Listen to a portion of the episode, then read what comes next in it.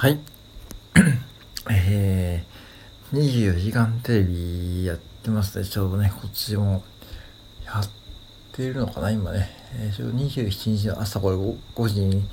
夜勤明け撮ってますけども、まあ本当にですね、もうエアコンつけなくてもいいくらい涼しいです、朝はですね。えー、スズムシも鳴いてますしですね、僕のうちの賃貸の隣はですね、すぐ田んぼで、まあ結構ね、スズムシがいっぱい鳴いてます今ね。うん。で、まあ24時間テレビ、まあ日テレの24時間テレビはですね、まあ昔からこう、子供の頃から見てると、僕は違和感を感じていて、なんであんなに募金を日頃しない人が、この24時間テレビになると、なんであんなにこうみんな、瓶詰めとかで小銭とか持って、あんなに大勢集まってね、募金できるのか不思議だなっていつも思っていてですね、みんなすごい金持ってんなと思って、そういうふうに見ていました。うん、小学校の子から、子からね。まあ大体この時期になるとちょっと憂鬱になってきてね、もう夏休みももう終わるなんで、終わりなんで、まあちょっとネガティブモードに入りながら見ていた記憶もあってですね、まあ、当時日本武道館でやっていたんですよね、ずっとね。で、まあ、子供の頃からまあ思っていたことで言うとまあいいとか悪いとかは個人の判断に任せるとしてあれもう24時間見せられるのはちょっと辛くなりますよねって話ですよね。見せられる見せられるってのは私感じていてですね、うん、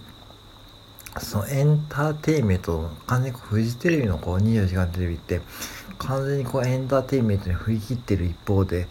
対照的ですよね、なんかね。それをあの、あれをこう24時間こうチャリティーとして流すのって結構しんどいというか、見てる人いるんですかね、今ね。あれでね。よく言われるのは、こう、出演者のキャラが、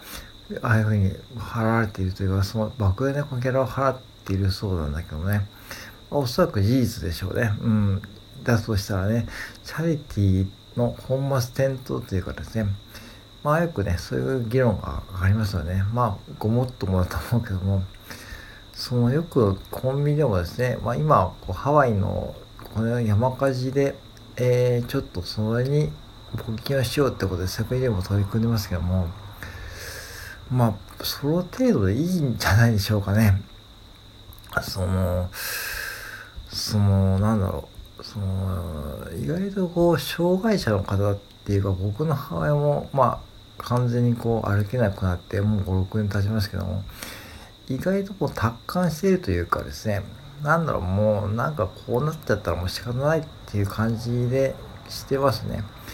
でまあ本人は幸いこうまあ完全介護施設に入ってですねまあまあある意味楽楽かとは思わないけどももちろん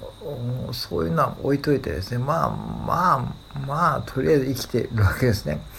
とりあえず生きてるって言い方は変だけどね。うん。まあ、だか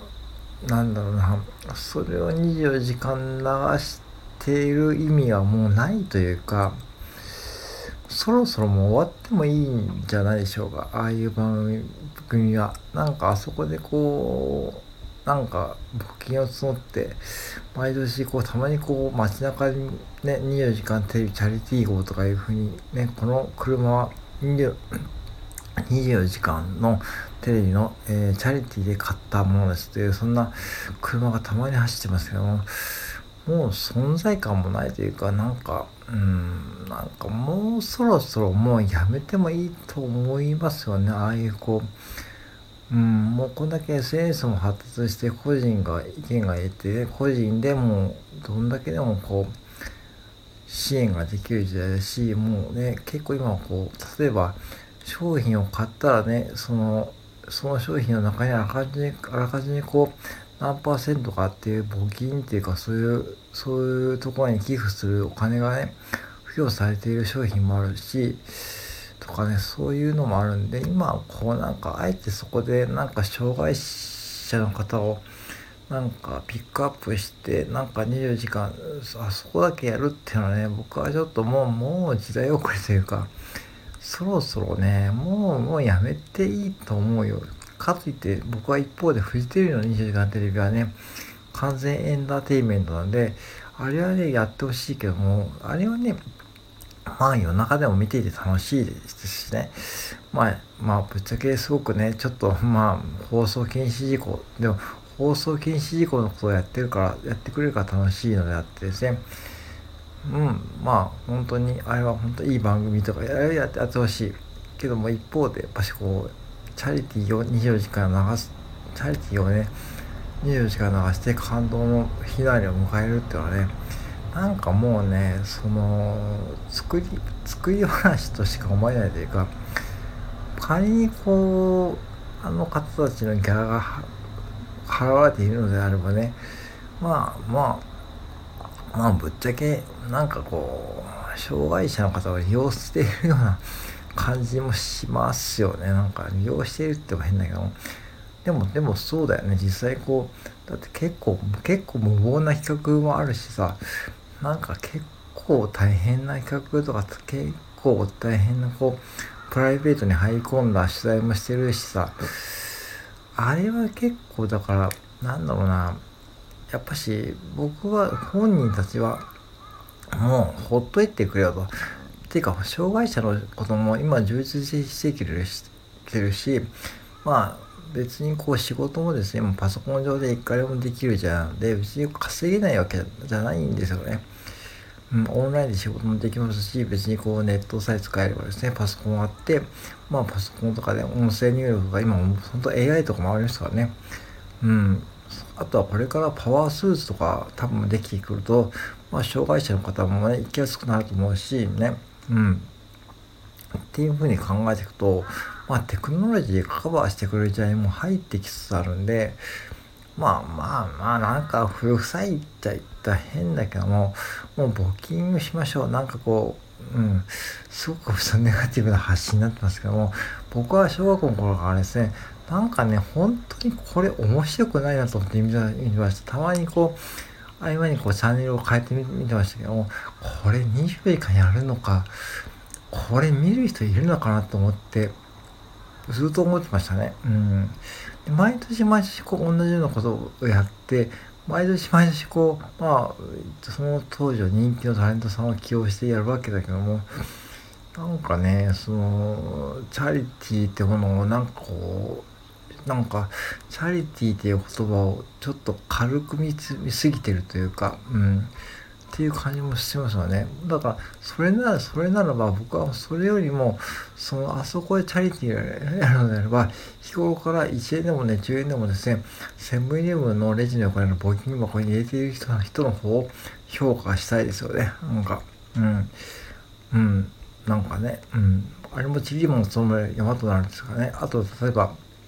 ね、月にから神社に行って、お賽銭を100円とか入れてる人とかね、そういう方々を僕はそっちの方が評価したいと思うけども、なんかこう、この時期になるこう、チャリティーという謎のこう、24時間番組をやってるのは多分これ日本だけじゃないですか。うん、夜中からずっと流してますからね。まあ、だからもう少しなんかもういいと思うよ。なんか愛は地球を救わないんで。愛は地球を救いません。うん。地球を救うのは愛愛ではないと僕は思ってるんで、そう別にねあのそうだからそこじゃもうそういうもうそういう言葉多分もうね今の Z 世代の方にはねもう響かないと思うよ。うん、なんか、うん、それにはもっと現実的なこうなんだろうなもっと前向きなこうなんか愛は地球を救うってもうなんか抽象的な言葉じゃなくて障害者の人でもこれやれば稼げるみたいなこうストレートなこう表現の方が多分なんかそれの方がなんかそういうコンセプトでもっとストレートにやった方が